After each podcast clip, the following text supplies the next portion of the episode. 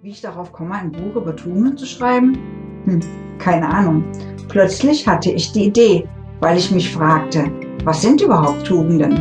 Wer kümmert sich um Tugenden? Wer kennt sie denn noch? Ich nahm Stift und Blatt und begann zu schreiben. War gar nicht so einfach. Am Anfang fiel mir nichts ein, doch je länger ich darüber nachdachte, desto schneller kamen mir die Worte in den Sinn.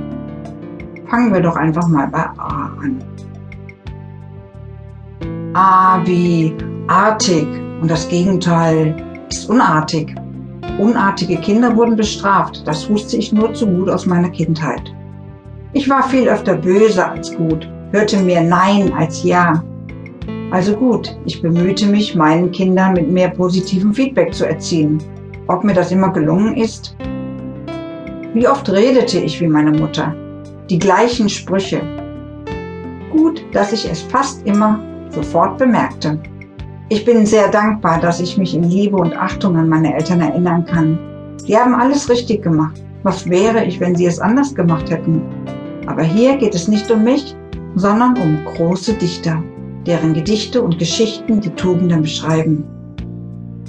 Heinrich Christian Wilhelm Busch war einer der einflussreichsten humoristischen Dichter und Zeichner Deutschlands.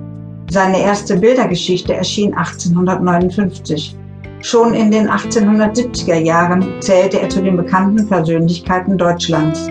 Jeder kennt auch seine Geschichten über Max und Moritz. Ich erinnere mich an ein Gedicht von Wilhelm Busch über das Unartigsein.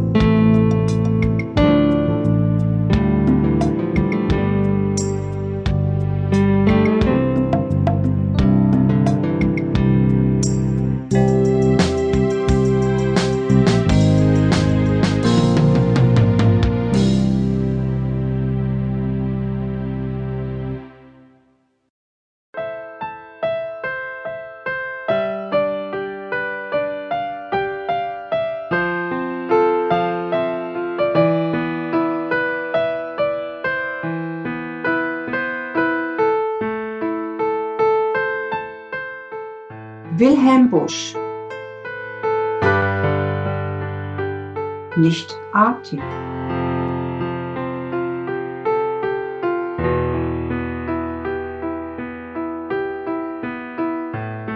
Man ist ja von Natur kein Engel, vielmehr ein Welt- und Menschenkind. Und ringsumher ist ein Gedrängel von solchen, die dasselbe sind. In diesem Reich geborener Pflege, wer könnte sich des Lebens freuen? Wird es versäumt, schon früh die Regel der Rücksicht kräftig einzubläuen. Es saust der Stock, es schwirrt die Rute, du darfst nicht zeigen, was du bist.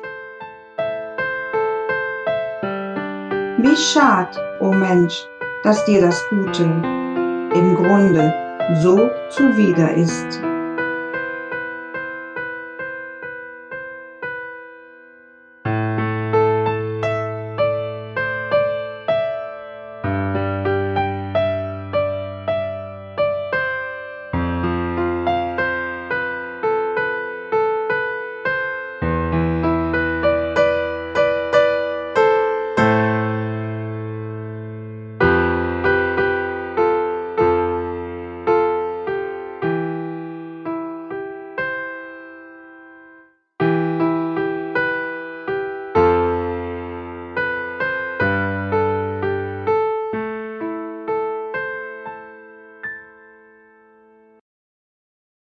Ja, ja, das Gute. Wer bestimmt eigentlich, wer oder was artig oder unartig ist?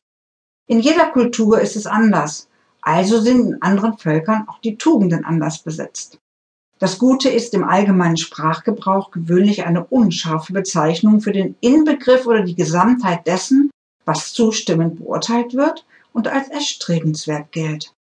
Im Vordergrund steht dabei die Vorstellung des im ethischen Sinn Guten, auf das man mit guten Taten abzielt.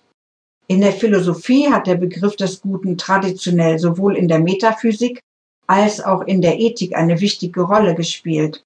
Zahlreiche moderne Philosophen bestreiten aber die philosophische Relevanz von Aussagen, in denen etwas als gut bezeichnet wird.